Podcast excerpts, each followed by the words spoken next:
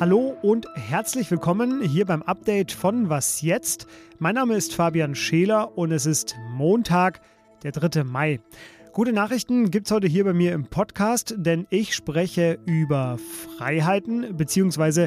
Grundrechtsrückgaben für Corona-Geimpfte und für Genesene. Dazu spreche ich über die Möglichkeit, wie man in der Pflege bessere Löhne zahlen könnte, zumindest über die Debatte, die darum eingesetzt hat.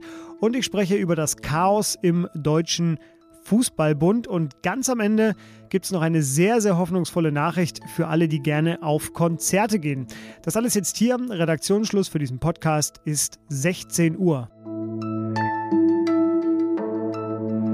Geimpfte und Genesene werden womöglich schon sehr bald in Deutschland wieder einheitlich gleiche Rechte zurückbekommen. So klangen zumindest mehrere Regierungsmitglieder gestern und heute. Zum Beispiel die Justizministerin Christine Lamprecht, die sagte in der ARD-Sendung Anne Will am Sonntagabend, die Zahlen gehen zurück und deswegen ist das jetzt der erste Schritt zu sagen, äh, individuelle Grundrechte können nicht, sie können auch einfach nicht mehr länger eingeschränkt werden und deswegen äh, muss diese Einschränkung auch aufhören. Ja, auch Jens Spahn, der Gesundheitsminister und Olaf Scholz, Finanzminister und SPD-Kanzlerkandidat, haben sich ähnlich geäußert. Ein Vertreter des Deutschen Ethikrats sagte, es ist überfällig. Es geht dabei um die Aufhebung von Kontaktverboten, es geht um den Zugang zum Einzelhandel, es geht um Friseurbesuche, es geht um äh, Außengastronomie, sofern sie denn dann geöffnet hat.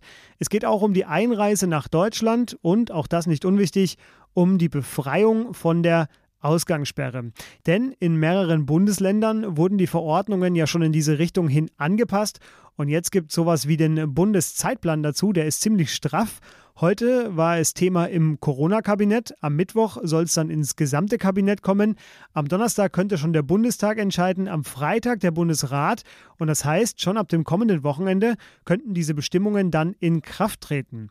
Dazu passt auch, wenn wir noch mal einen Schritt weiter gehen, eine Ankündigung des Tourismusbeauftragten der Bundesregierung, Thomas Bareis, die er heute im RBB gemacht hat. Der sagte nämlich, es werde schon Ende Mai einen digitalen Impfausweis für EU-Bürger EU-Bürgerinnen und EU-Bürger geben.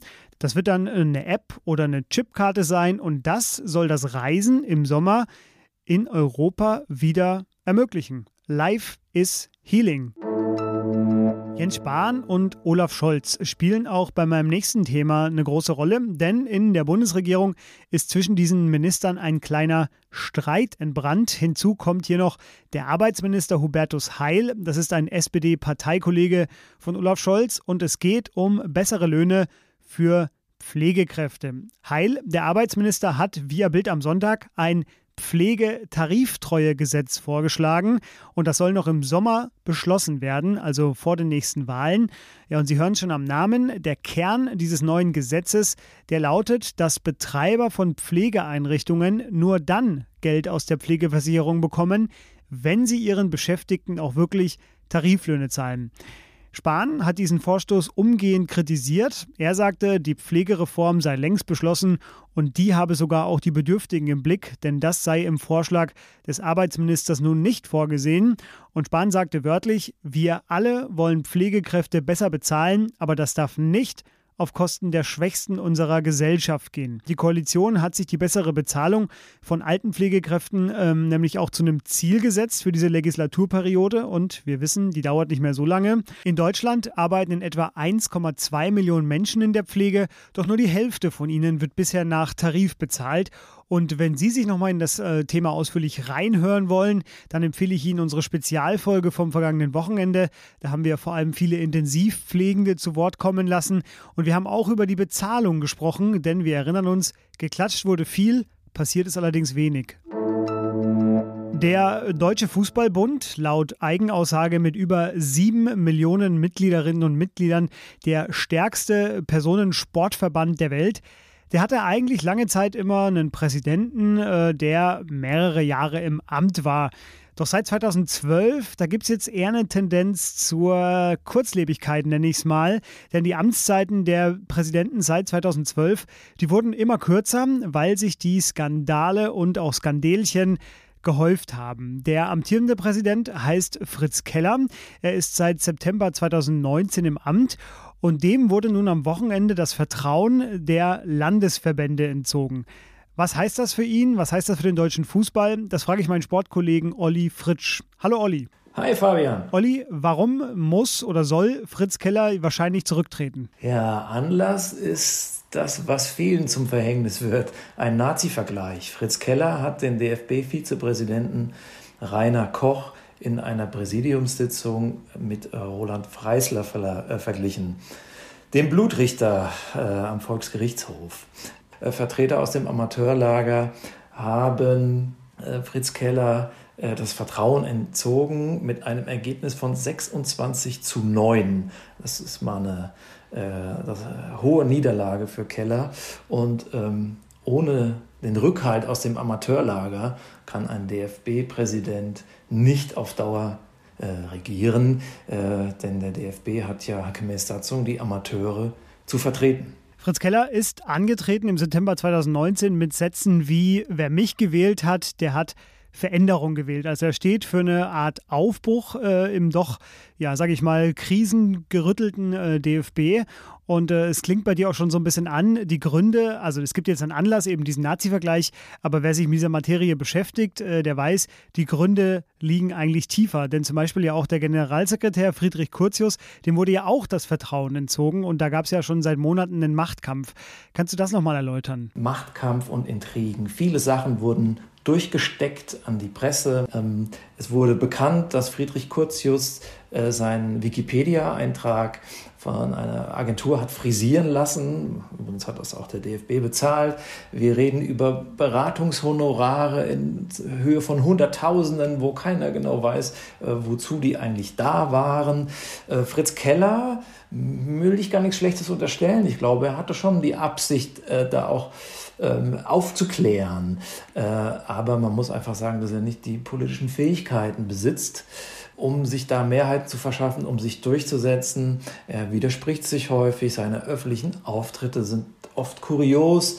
Er hat einfach nicht die politische Kraft. Und man muss sich ja nur mal vor Augen führen, wie die Sache jetzt mit dem Freisler-Vergleich an die Öffentlichkeit kam. Nämlich hat Friedrich Curtius eine Eingebung gemacht äh, äh, bei der Ethikkommission und hat äh, das gemeldet auf schriftliche Art, also nach dem Motto, Herr Lehrer, ich weiß was. Und diese Petzkultur sagt auch einiges über das persönlich schwierige Verhältnis zwischen Curtius und Keller. Er hat sich jetzt zumindest Stand heute noch ein bisschen Bedenkzeit gegeben, will also offenbar erstmal weiterkämpfen.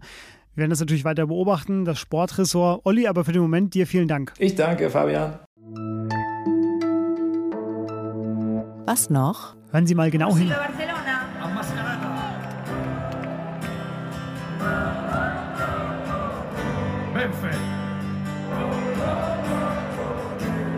Ja, tatsächlich, das ist Live-Musik. Kaum zu glauben, vor allem weil diese Aufnahme nur wenige Tage alt ist.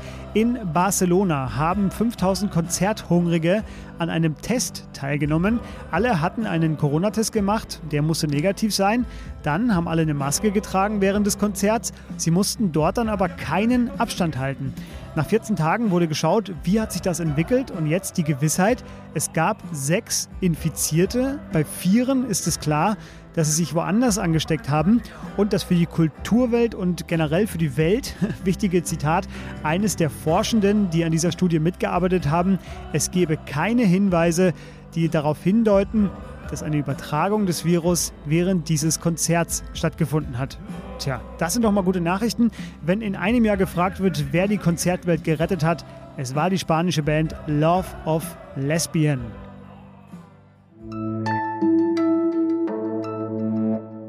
Das war das Update von Was jetzt? Weitere gute Nachrichten dann hoffentlich morgen bei meiner Kollegin Elise Landcheck in der Morgensendung. Es gibt übrigens auch einen Was jetzt Newsletter. Der kommt nicht von uns Podcastern, aber wir sind Teil davon. Da kriegen Sie morgens alles Wichtige in der möglichst kurzen Variante in Ihr E-Mail-Postfach. Wenn Sie was loswerden wollen, wiederum, können Sie uns wie immer schreiben an wasjetzt.zeit.de. Das ist Ihr direkter Draht zu uns.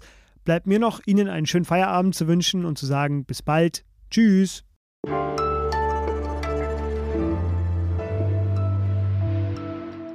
Jeder von uns hat doch bestimmt ein Konzertticket seit einem Jahr daheim rumliegen, das einfach nur sehnlich darauf wartet, eingelöst zu werden. Was ist es bei Ihnen? Bei mir ist es das hier. Hey, Sommer, Sonne, Kaktus, playing Federball on the beach.